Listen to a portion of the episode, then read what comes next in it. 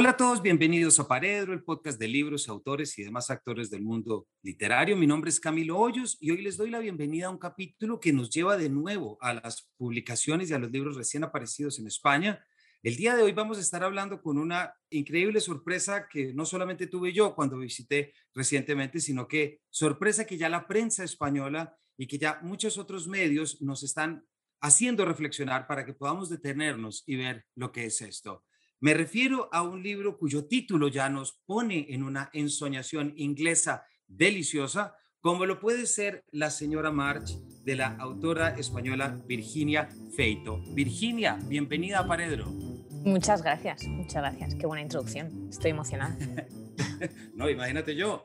Virginia nació en Madrid en 1988, ha vivido en París, en Londres, donde cursó literatura inglesa y arte dramático en la Queen Mary University y desarrolló su amor por la literatura gótica y el teatro, cosa Virginia sobre la que te estaremos preguntando en un rato. También has vivido en Nueva York, donde precisamente transcurre esta, tu última y primera novela, no lo olvidemos. Además, has estudiado publicidad en el Miami Ad School, has trabajado en importantes agencias publicitarias, has sido merecedora de premios pero quisiera comenzar, Virginia, por esto que tanto nos sorprende. Primera novela que escribes, primera novela que escribes, pero la escribes en inglés y luego estaremos hablando hoy sobre lo que es la traducción. Entonces quisiera arrancar, Virginia, con una primera pregunta. Cuando se te apareció por primera vez la, tu señora March, cuando por primera vez la viste, ¿te habló en inglés o en español? En inglés. En inglés. En inglés. Sí, yo, sí, a ver, yo, yo suelo, suelo tirar más al inglés, o sea, porque ya que leo exclusivamente en inglés, eh, de verdad, o sea, es, es, humillante lo poco que he leído en español e incluso hay autores que escriben en español y los he leído traducidos al inglés, simplemente porque es que ya, es que estoy tan fuera de práctica que, que me saca totalmente de la historia pensar, pues eso, de repente hay una palabra que igual no sabía que estaba en la Real Academia Española, como puede ser croissant, escrito así, que está de hecho en mi libro, que, que yo no sabía que existía. Exacto. Entonces, eh, bueno, me llevo sorpresas de ese estilo y me sacan de la historia, así que tiendo hacia el inglés, pero es que además la señora March en particular mm, no sé, la veía andando por una calle que me parecía que tenía que ser o, o, Nueva York o posiblemente contemplé Londres también pero al final me parecía más, me decanté por Nueva York, pero vamos, que inglés iba a hablar seguro, sí, sí. Yo lo estuve pensando mucho, Virginia, porque es, es, es increíble como hay algunos tramas, personajes que aparecen en lenguas específicas. Yo me, aunque, aunque leo tu, aunque, y la leí, o sea, también leí páginas de tu novela en inglés, la original. Es muy curioso, como puedes imaginar, la circunstancia de estar en mi podcast hablando sobre tu libro en español, tú eres de Madrid, pero es el libro traducido, ¿cierto? Pero, pero nos permite, y sobre esto te quería preguntar, hay muchas veces unas tramas de unos personajes aparecen en sus idiomas. Sí, totalmente, y, y, sí, y partes de la personalidad de uno, que, o sea, yo, no, yo noto mucho que a veces sueno distinto o tengo otro tono o tengo otro humor o tengo casi otra personalidad en un idioma y en otro. Mi novio ya se ha asegurado, apresurado a, decirme que le cae mejor la española.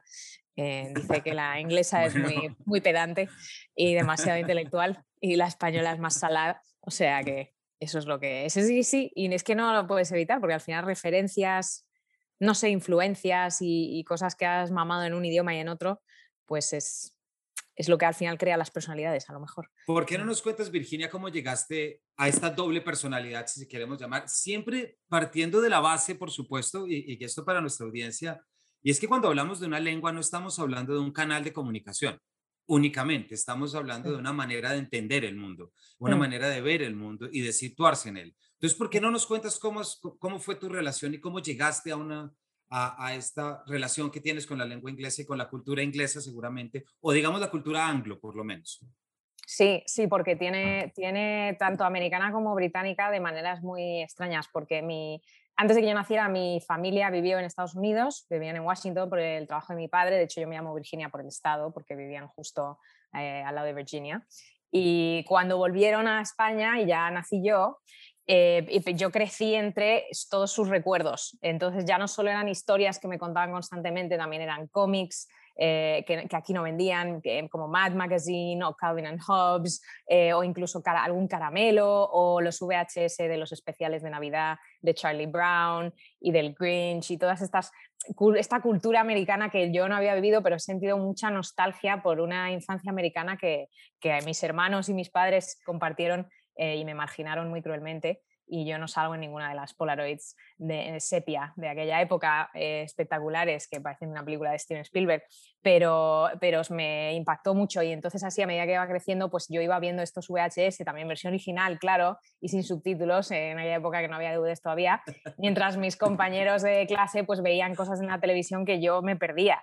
Eh, y, así, y, y luego mi padre tiene un amor casi, casi preocupante con toda la cultura británica victoriana, con Dickens y con las Bronte y, desde muy pequeña, y a mí me gustaba leer desde muy pequeña eh, y tenía la suerte de que el inglés siempre se me dio muy bien, entonces me, pues me regalaba libros y me regalaba El Jardín Secreto, La Princesita, todos estos libros como de época, que yo no sabía ni que eran de época, yo simplemente pensaba que eran historias y, ya está, porque muy pequeña todavía para entenderlo. Y luego como a los 8, 8 años o por ahí, como de 8 a 12, viví en París y eh, allí aprendí francés, pero sobre todo como iba a un colegio americano, pues me, lancé al idioma que ya conocía. Entonces desarrollé muchísimo el inglés allí. Esos años fueron para mí, y cada vez lo veo más claro, eh, totalmente clave, porque abandoné el español totalmente, no totalmente porque lo hablaba en casa, pero con nadie más podía hablar español. Y entonces, y todos teníamos, todos los estudiantes que eran de todo el mundo, era un colegio internacional, teníamos en común el inglés.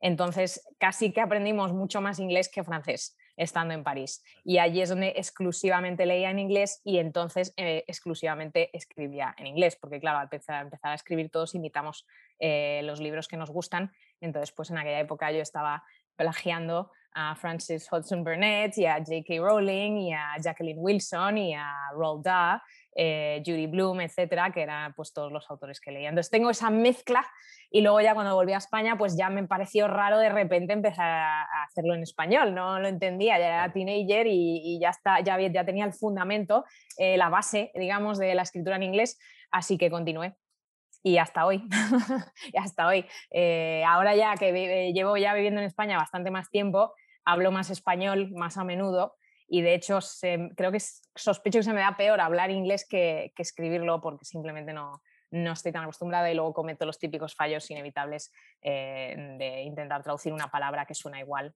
al inglés y viceversa cuando no tienen por qué tener el mismo significado, como por ejemplo afluyente, que lo he estado diciendo incorrectamente en todas mis entrevistas por affluent, pero en realidad ahora ya me han hecho saber amablemente que no es lo que yo creo. Eh, Virginia, pero esta puede sonar una pregunta muy obvia, pero me parece que es importante hacértela. Cuando tú dices que empezaste como a imitar lo que estabas leyendo, que empezaste como a irte hacia donde estabas leyendo, ¿ese proceso natural fue en inglés o en español? Mm. Porque muchas veces uno lee cosas en inglés que hay una sorpresa deliciosa y uno quiere llevar esa, e, esa experiencia al español. Y ahí puedes tener experiencias positivas o negativas, en fin. Eh, cuéntanos cómo fue eso. Y tú arrancaste directamente en inglés por lo que se cumple, sí, sí. puede. Claro, porque yo imitaba tonos, imitaba expresiones, también escribía, empecé escribiendo mucho de época, porque era pues eso, ¿no? Lo que la literatura con la que estaba yo más entusiasmada y con mi padre y también que pues eso, entonces empecé plagiando a Dickens, empecé plagiando a todas estas autoras victorianas que me gustaban y imitando sus expresiones antiguas. Eh, y por lo tanto eso era en, inglés, pero sí que me parece muy interesante lo que dices y algún día me gustaría mucho escribir a lo mejor en inglés, simplemente porque es con lo que más cómoda estoy, pero traer el español al inglés, o el mundo español al inglés. Y de hecho estoy contemplando escribir en español ahora, por ejemplo, guiones o por ejemplo escribir una columna para el Vanity Fair en España y ya, y ya me han dicho que es, que es curioso cómo lo escribo porque parece que, parece que lo está escribiendo una americana pero en español, o sea, por el orden en el que pongo las palabras no es el común. No es incorrecto, pero tampoco es lo común. Entonces es como que traduzco simultáneamente entre uno y otro y ya se me pierde cuál es el más correcto y entonces pues hago una mezcla que espero que sea interesante. Claro, pero también es muy interesante esos trasvases entre una lengua y otra, porque también es lo que tú acabas de decir. No es que lo, lo escribes distinto, no está mal, pero es diferente y yo creo que eso también son posibilidades de exprimir el lenguaje y de llevarlo a ser dicho desde unas instancias discursivas, perdón las palabras tan feas académicas, pero es verdad, desde una instancia discursiva en la que es distinta y te relaciones distinta con el idioma. Virginia, esto me lleva a decirte algo, a mí me costó mucho trabajo y esto una vez conocemos tu biografía, eh, pero me costó mucho trabajo no estar pensando en las novelistas inglesas. Eh, no solamente porque tú citas a las hermanas Bront dentro de la novela, sino que también acabas de hablarnos de Dickens y también, y perdóname, el lugar común también, pero por el otro lado, Mrs. March, Mrs. Dalloway, las dos arrancan preparando una fiesta, obviamente tienen, tienen unas edades muy diferentes, pero ¿Por qué no nos cuentas cómo fue o, esa relación que llevaste cuando estudiaste literatura inglesa? Y de esta forma ya con nombres propios podemos continuar la pregunta anterior. Sí, me, me enamoré mucho sobre todo de este, del gótico. Bueno, ya, ya lo arrastraba de antes, como he dicho, o sea, mi libro favorito de la infancia, que es El Jardín Secreto, que tiene toques góticos y, tiene guiños a las Bronte eh, y todas estas eh, mansiones ¿no? con pasillos gélidos en páramos eh, oscuras y oír gritos por la noche y cosas así, es algo que siempre me ha encantado, esa, ese suspense y ese, ese mundo gótico de no saber si te estás volviendo loco, escuchando voces o, si de verdad estás viendo algo que hay ahí extraño. Y, y, creo que tiene mucho de eso. Eh, Mrs. March no puede evitar meterlo y en la universidad, bueno, en la universidad pues más todavía, nos adentramos mucho en el mundo este victoriano, estudiamos, mm, bueno, unas eh, muchas autoras eh, no diría que Mrs. Dalloway es gótica, pero, pero bueno, pero, pero tiene cierta, sí que tiene cierto, yo también veo gótico ya no solo estar en casas como encantadas, sino también estar como en un cerebro encantado, ¿no? Estar en, un, en una mente que, hace, que algo te acecha emocionalmente constantemente. Eso sí me parece una temática muy gótica, que es algo que quería hacer. Pero sí, porque yo sí creo, nos permite, sí, tu novela, y tú lo acabas de decir y ya se ha dicho, sí tiene un componente gótico, que entra en contraste con esa caracterización inicial que empezamos a ver en Mrs. March. Es decir, arrancamos esperando una cosa y resulta que lo que estábamos pensando como cómico o divertido no tiene nada de cómico y de divertido. Es en realidad mucho más oscuro y es en realidad mucho más tenso de lo que estábamos llevando. Virginia, eso me lleva, eso me lleva pues ya a empezar a entrar. Tu novela muestra una asombrosa capacidad para construir el personaje por dentro. Es decir, la manera como empezamos a entrar. ¿Por qué no nos cuentas un poquito, que seas tú quien lo sea, quién es la señora March en la novela? Y para poder determinar quién es, cuáles fueron como esas exigencias que tuviste que tener para el momento en el que le empiezas a dar vida. Porque como veremos, es una novela que tiene un tipo de narración desde una perspectiva muy de personaje. Y eso nos separa de lo que los otros personajes piensan de ella, que a eso vamos a ir ahora. ¿Por qué no nos cuentas cómo arranca esta construcción desde adentro? Desde, uy, a ver, o sea, hay como muchas, estás saliendo muchos temas muy interesantes, no sé a cuál saltar primero. Pero de, ahora que has dicho la, la, narración, se me ha ocurrido que es verdad que, em, que es, una, es, una, es una narración en tercera persona, que lo cual ya de estructura me hizo hacer una serie de cosas en la escritura que a lo mejor no hubiese hecho si fuera primera persona, que hubiese, me hubiese hecho la vida mucho más fácil y sería eh, más lógico, porque al estar todo el rato en el personaje de ella sí que me preocupé cómo puedo hacer esto en tercera persona todo el rato sin irme a nadie, porque es un y de hecho eh, algo que me gustaba mucho es que se empezaba a sonar muy repetitivo la tercera persona de la señora March, la señora March, la señora March, lo cual me gusta porque es parte de la angustia, la repetición y la obsesividad todo el rato que tiene el libro, eh, espero, y suena hasta un poco como, parece que tiene retintín, ¿no? Parece que el narrador está todo el rato riéndose de ella. La señora March, la señora March, esto, la señora March, aquello, la señora March, la señora March. Entonces, eh, pero sabía que quería crear, sabía que quería crear un thriller en el que el thriller en realidad fuese la protagonista y no el crimen del que se habla en el libro, que, que no iba a ser el foco de atención, pero quería manipular al lector, atraerle con un misterio y luego zasca. Realmente el misterio es ella y las pistas que estoy soltando todo el rato y la estructura la estoy haciendo alrededor de ella, todo el rato es ella. Eh, que es algo, es que, es que a mí es lo que más me fascina, que es la psicología humana, siempre, en la vida y en, y en la ficción. Eh, me, me, me, flipa, me, encanta, quiero entender por qué alguien se ha hecho como se ha hecho, de dónde viene, si nació así, si se hizo, eh, cómo son sus padres, eh, cuáles son sus reacciones a, a, las cosas y luego por qué yo tengo otras reacciones totalmente distintas y por qué los seres humanos se obsesionan con cosas tan distintas cada uno. Em, me parece que no, lo supero, me parece muy interesante. sabía, no, yo creo que, iba a ir por ahí. tu novela, y, yo creo que tu novela es un, es un laboratorio precisamente de esa obsesión. No lo hemos dicho aún, pero no, no vamos a dar spoilers, pero digamos un poquito la novela, ¿cuál es el punto de partida? Agatha March, esposa de George March, gran escritor, consagrado escritor, quien acaba de publicar su última novela y de repente, solamente digamos esto, la señora March va a la panadería y cuando habla con la panadera, la panadera le dice, ¿ya ha leído usted la novela de su esposo? Está buenísima. Y le dice, no, no la he leído aún. Y le dice, y además se parece mucho a usted. Y ahí arranca. ¿Cierto? Y hay un pequeño drama. Sí, porque todo, hasta aquí todo bien. Lo malo es que el personaje en cuestión eh, es, un personaje que ella considera lo peor que le ha podido pasar en la vida, que es eh, una prostituta poco atractiva, patética. O sea, es una comparación para ella totalmente humillante. Eh, y entonces empieza a obsesionarse totalmente con el personaje y con que todo el mundo lo sabe, se están riendo de ella, su marido le está faltando al respeto, etcétera, etcétera, etcétera. Y entra en un bucle de autodestrucción, eh, lo que llaman hoy los jóvenes cero chill.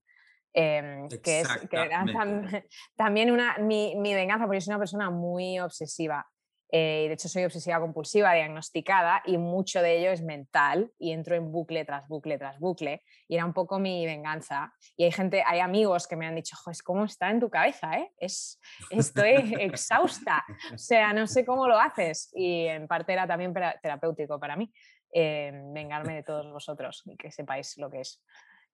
obviamente con exageración, ¿vale? Yo no estoy tan mal, por suerte, soy una mucha mejor persona que esta señora, pero, bueno, esa, era otra cosa, sabía que mi personaje no iba a ser la típica heroína, porque... No, pero...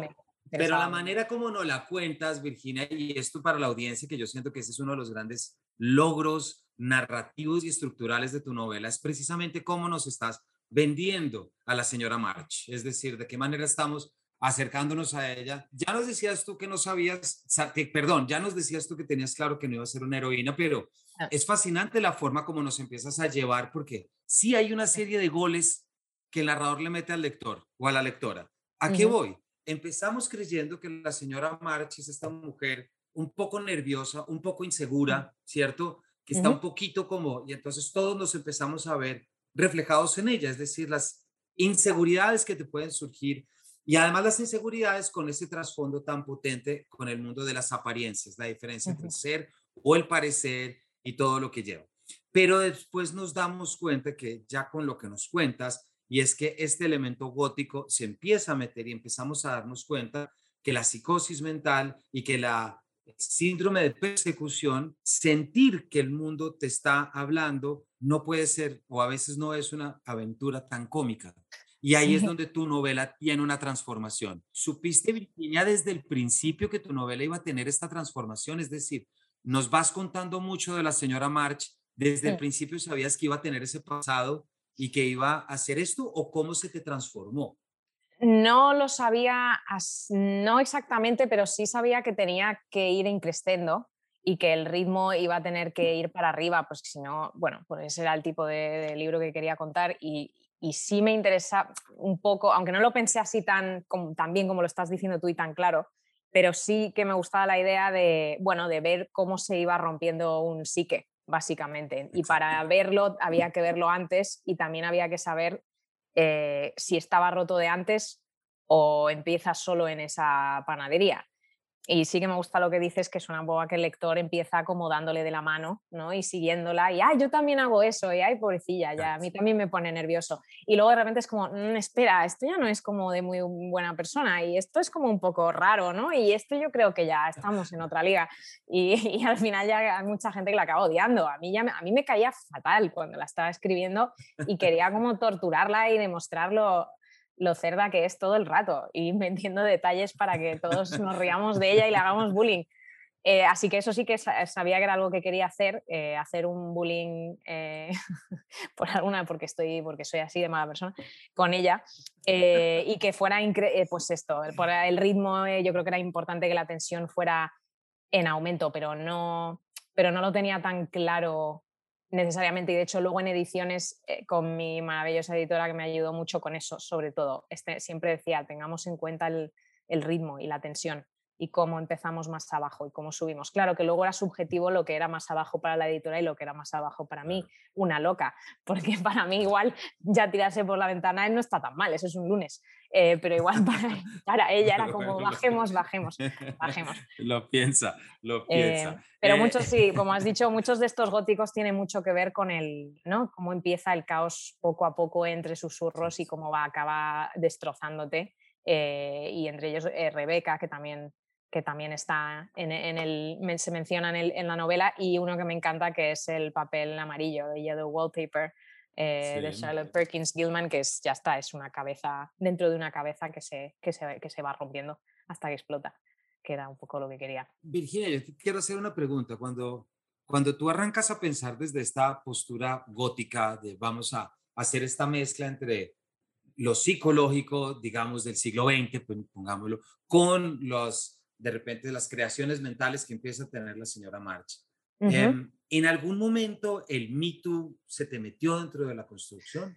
Sí, sí, sí que lo valoré, pero de hecho creo, intenté creo ir un poco, no en contra del Me pero empezaba a notar una, un cliché que se estaba empezando a formar en la literatura, digamos, de thriller protagonizada por mujeres, que muchas veces la mujer se presentaba como un personaje difícil por razones que a mí no me parecen suficientemente difíciles, como una mujer que se está recuperando de un trauma o una mujer que bebe alcohol porque su bebé desapareció. O sea, cosas que no me parecían, a mí nunca estas mujeres me caían mal como me decía, como me parecía que los libros me estaban insinuando, es una mujer difícil, es una antiheroína, que era como ya, pero es espectacular y, es, es maravillosa persona y al final salva a todo el pueblo, ¿sabes? Y salva al niño del pozo. Entonces no me acaba de convencer. Y luego otra cosa que notaba que estaba pasando un poco a lo mejor eh, de la mano del Me en la literatura de este estilo era que muchas veces se presentaba una mujer que aparentaba estar loca y en realidad toda la culpa en realidad era del hombre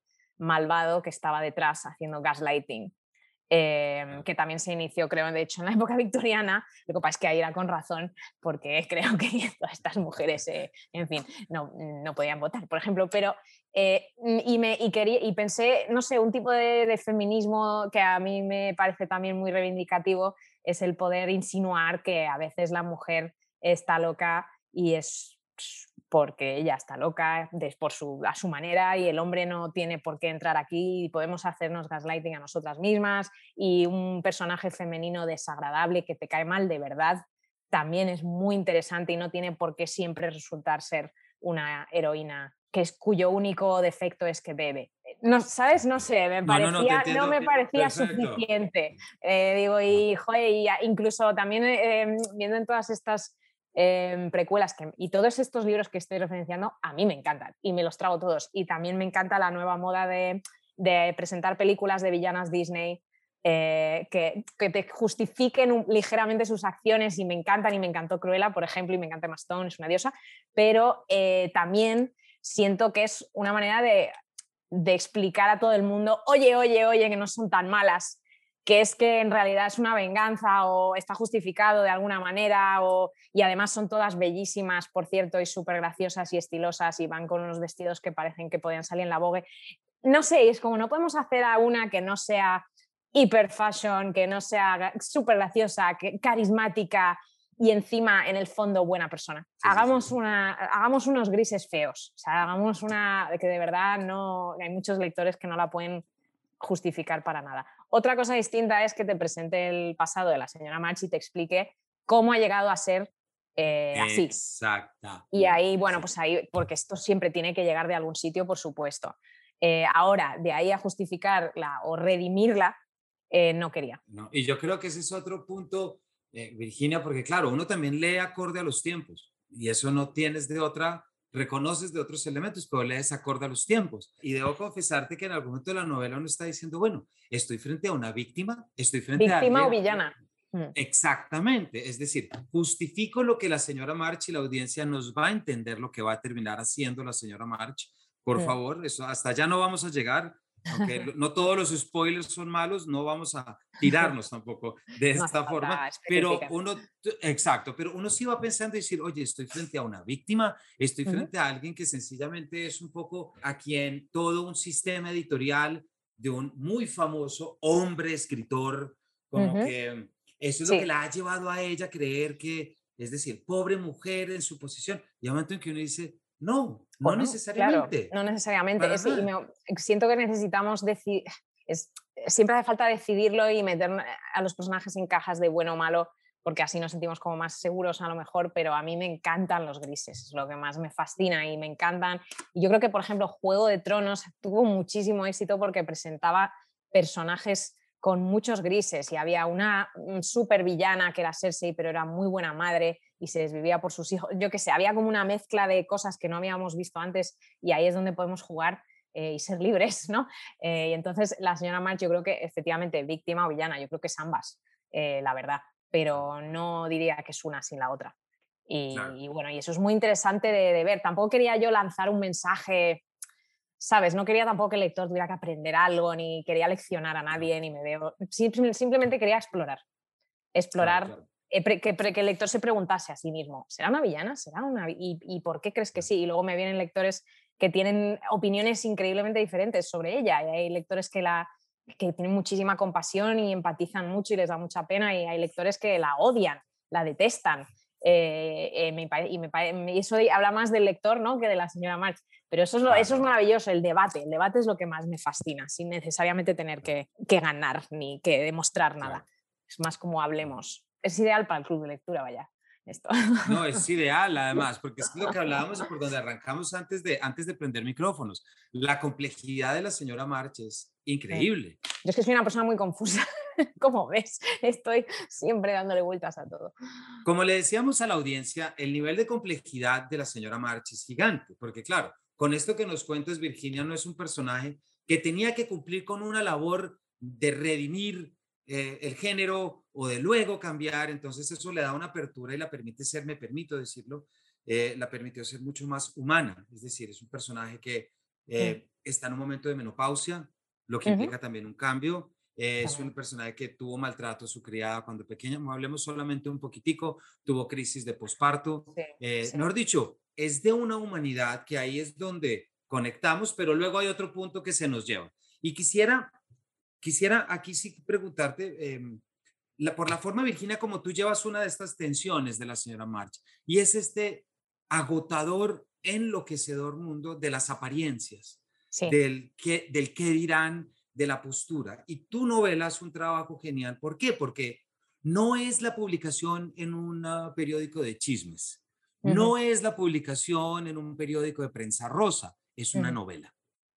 Es decir, es una obra literaria en la que hay un personaje que dice, miércoles, yo soy la, se inspiraron en mí para escribir una prostituta con la que nadie se quiera acostar.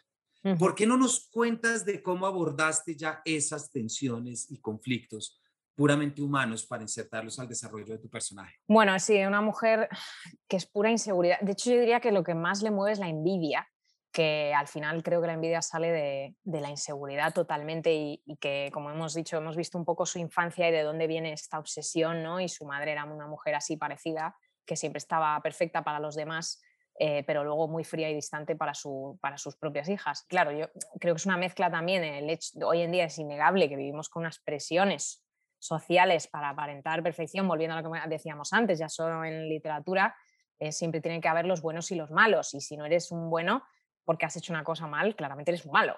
Eh, y tenemos que etiquetarnos así. Y luego eh, las mujeres también, aparte, pues las presiones de estar siempre pues lindas y con la manicura hecha y con el pelo bien y el cutis perfecto. Y vamos, yo es que enciendo la tele y bueno, yo me dediqué a publicidad, obviamente, y es que, es que yo qué sé, siete de cada diez anuncios como mínimo son dirigidos a mujeres, algo que, está mal con tu cuerpo y no lo sabías. Eh, a lo mejor no te molestaban las arrugas que tenías en el escote, pero que sepas que no están bien y deberías tratártelas inmediatamente con esta crema. Y son todos así, a lo mejor hay alguno con un señor que tose y entonces toma una pastilla para la tos, pero todos son los estéticos, son de mujeres seguro. Eh, y es claro, eso pues no puedes, o sea, hay gente de todos los tipos, hay gente que no les afecta, pero hay gente que les afecta más. Y una persona tan insegura que siente, con la señora March, que tiene que competir todo el rato, que tiene que estar exhausta y sobre con cada mujer con la que se cruce compite, aunque sea una niña de 8 años. Eh, se compara, compara su físico, compara su inteligencia, compara su... Entonces, para ella, claro, una novela, lo que decías antes, efectivamente es una novela y no prensa rosa, que, que, una novela es más elevado todavía, lo va a leer gente más importante, lo va a ver los intelectuales de Nueva York, que es lo más de lo más. Eh, entonces va a ser todavía más, es una humillación tan elegante y tan inteligente que incluso a ella se le escapa. Eh, es peor todavía, todo lo que ella valora más, eh, que ya no sabe si es que lo valora o es que ella lo es, o sea, proyecta las personalidades ajenas, no tiene personalidad propia, por eso no le doy un nombre de pila hasta el final, hasta que aparece ella, porque todo el rato es la señora de, eh, está todo el rato imitando los gustos o, los gestos o lo que sea de su marido y de los amigos de su marido en vez de ya tener una personalidad propia. Em, y sí, eso, eran temas que, de nuevo, no me senté para hacerlo a propósito, pero me iban saliendo eh, inevitablemente a lo largo de la novela y mientras iba escribiendo, pues estas escenas de la alta sociedad que sí, que también puede tener eco con las presiones de las mujeres de Virginia Woolf, eh, inevitable en una fiesta de alta sociedad es muy común que una mujer se, pruebe siete vestidos para ver cuál le queda mejor eh, o cuál le sienta menos mal. Sin embargo, yo he hablado con mis amigos varones y, ninguno hace esto. Eh. visto. Virginia, se nos, se nos empieza a acabar el tiempo, pero todavía aquí tengo cosas que te quiero preguntar. Hay un momento en la novela en el que a George le están haciendo una entrevista por su última novela y le hacen una pregunta que yo te la quiero hacer a ti porque parecería que hay un guiño y es que se está hablando sobre la novela que estamos leyendo, cuando uno está intentando sacarlo. Le preguntan a George acerca de Johanna, la prostituta, le dicen, ha creado usted una historia muy inteligente a partir de un personaje tan trágico. Sí, esa, era yo dorándome la píldora. Esa, era yo acariciándome el ego, intentando aspirar a ser George, eh, básicamente. Eh, sí, un poco meta, un poco meta. ¿Cierto? Porque ahí hay un tema como que uno empieza a, a recalar sobre ese y es donde te empiezas a dar cuenta que la novela va más allá de un thriller, va más mm. allá y que tiene unos elementos, es mm. decir, metaliterarios tiene unos elementos en que ya bebe y, digamos, mama de unas tradiciones muy claras y muy bien reconocidas y absolutamente con necesidad de recuperar, si se quiere, etcétera, etcétera. Hay una otra razón para usar eh, el narrador de tercera persona eh, también. Manda esos guiños al lector todo el rato para que nosotros hagamos un poco de, de pues eso, hacemos un grupo en contra, en contra de ella y ella parece la pobre necia que no se está enterando de nada, de que en realidad sí que está en una novela que estamos leyendo todos. Es el, el guayer del guayer. Gracias por mencionar eso, Virginia, porque fíjate, tú, tú, a mí me parece que la construcción narrativa que tú haces es brillante. ¿Por qué? Porque nos quieres llevar de la mano de un personaje cuya mente se vuelve un infierno por la inseguridad. Esa es la señora March. Y cuando tu mente se vuelve un infierno por la inseguridad, muy posiblemente estás viendo el mundo desde un código específico, es decir, desde unos valores y son cosas que solo tú estás viendo. Para poder conseguir eso es que necesitamos una narración en tercera persona desde una perspectiva singular del personaje, porque al final nos damos cuenta que mucho de lo que la señora March está pensando no es tal, ¿cierto? Es decir, hay un componente ahí. Como en la vida misma, claro, eh, cuando te, convences de estas cosas que, que están hablando de ti o que creen algo de ti y luego no tiene por qué. La verdad es que no, ni siquiera sé, yo creo que ni siquiera se sabe. Hay muchas cosas que piensa ella que los crea a ciencia cierta y creo que nunca se desvela en el libro si, si son correctas o no, como en la vida misma. También tiene un toque ahí frustrante de cosas que nunca vas a saber. Eh, porque al final, ¿no? como nos dirán cualquier psicólogo en terapia, eh, cosas que no puedes controlar, mm, tienes que dejarlas ir o asumirlas o aceptarlas o olvidarte. No puedes estar todo el día asumiendo que todo te va a hacer daño todo el rato. Es, es volver y construir un personaje que me atrevo a decir con mucho respeto por mucho de lo que se está haciendo ahorita, pero también es volver sobre un personaje femenino de pronto indiferente a cierta ideología y ciertos eh, temas que tiene que cumplir, sino más bien de manera performativa poder realizarlas. Virginia, por último, aparece Elizabeth Moss como lectura, es decir, protagonista de La historia de la criada, aparece Oprah Winfrey también en su book club recomendando tu novela y está ahorita el proceso de adaptación. ¿Cómo fue, Virginia, de repente seducir tanto a una cultura que leyó tu novela de una manera específica y que la comprendió de una manera muy clara?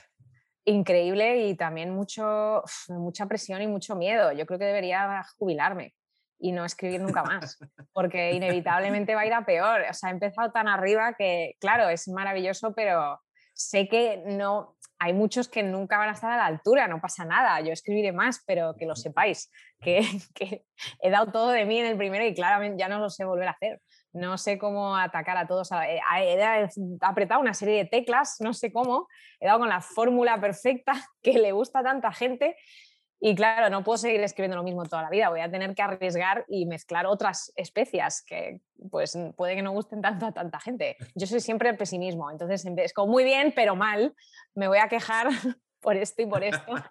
Pero no, obviamente, bueno, cuando aparece Elizabeth Moss, que además es que yo, cuando me preguntaban que a qué actriz visualizaría la señora March, yo decía Elizabeth Moss, porque es que, tiene, es que esa es la cara de la señora March, yo creo, y, increíble entonces que se lo lea y que le encante y que lo quiera hacer, eh, maravilla.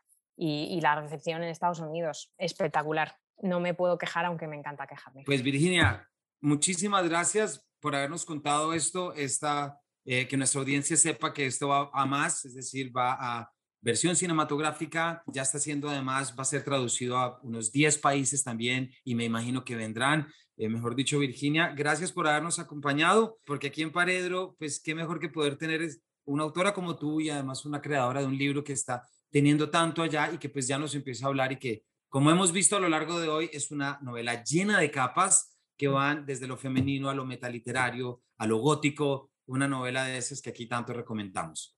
Joder, muchísimas gracias. Muchas gracias por tus preguntas, mm, vamos, sesudas y, y un gusto, la verdad, hablarlas. Voy, a entrar en bucle toda la tarde pensando en todo lo que tenía que haber dicho.